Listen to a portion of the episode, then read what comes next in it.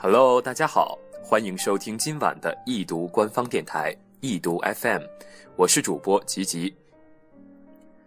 细心的听众可能发现了，除了上次的红娘之外呢，最近易读的广播或多或少都会与希腊神话或者圣经有一些关系。那么今天也不例外，这一期节目我们来聊一聊自恋 （narcissism）。自恋这一词呢，是出自于希腊神话。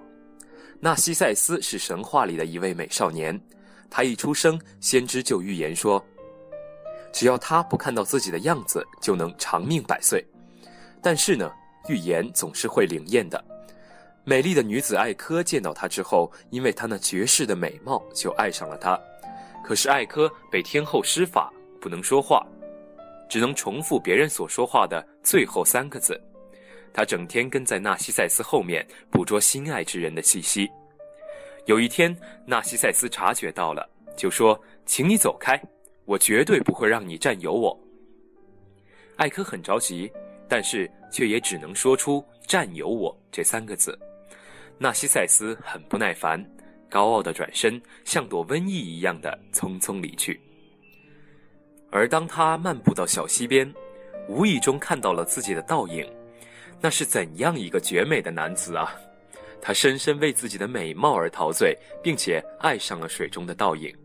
他拼命地用手去抓，想跟美丽的自己在一起，竟然扑向水中，溺水而死。爱神怜惜纳西塞斯，把他化成水仙花，盛开在有水的地方，让他永远看着自己的倒影。为了纪念纳西塞斯呢，仙女们就把这种花命名为。纳西塞斯，也就是我们所熟悉的水仙花。因为太爱自己，没有享尽百年寿命，自恋这一词呢，也就由此而来了。自恋这个单词的变体呢，在文学作品的人物命名当中也是有所体现的。比如在《哈利波特》当中，哈利在学校的死对头德拉科马尔福，他的母亲叫做纳西莎马尔福。这里的纳西莎就是变体单词的一个典型例子。罗琳大婶用这个典故来给它命名，可谓是用心良苦。一方面，希腊神话中的水仙貌美无比，而小说中纳西莎本人也是披着一头金发，优雅而高贵。但是唯一的遗憾呢，是电影在选取演员的时候，不知道为什么硬生生的找了一个奶奶级别的人物，将读者的美好幻想都打破了。另一方面呢，水仙自矜自傲，如果不是自傲到了极点，也不会自恋到爱上水中的倒影。这一特点在纳西莎身上也有体现。身为纯血贵族的她颇为自负，厌恶一切不纯的泥巴种。电影中的每次出场也是微敛下巴，用余光瞟你。可以说，这个名字完美的体现了这一位贵族女子纤弱的美以及极端的自负。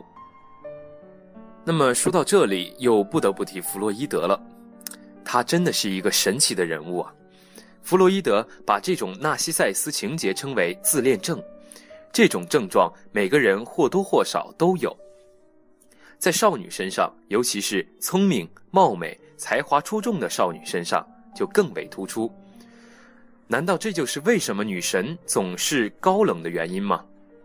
这样的人呢，自我意识都非常强烈。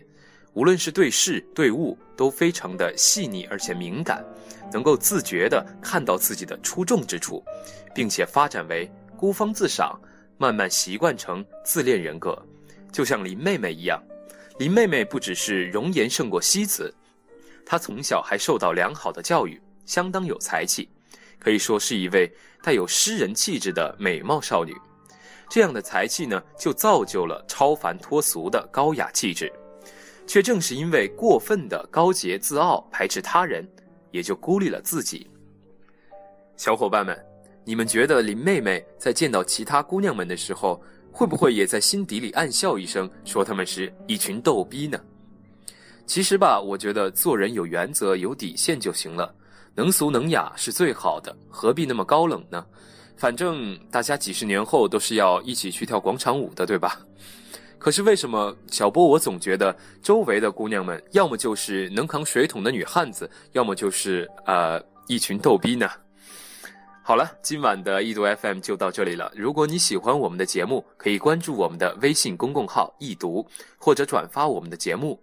另外，为了犒劳考研的小伙伴们，下期元旦的动漫节目更加精彩，不要错过哦。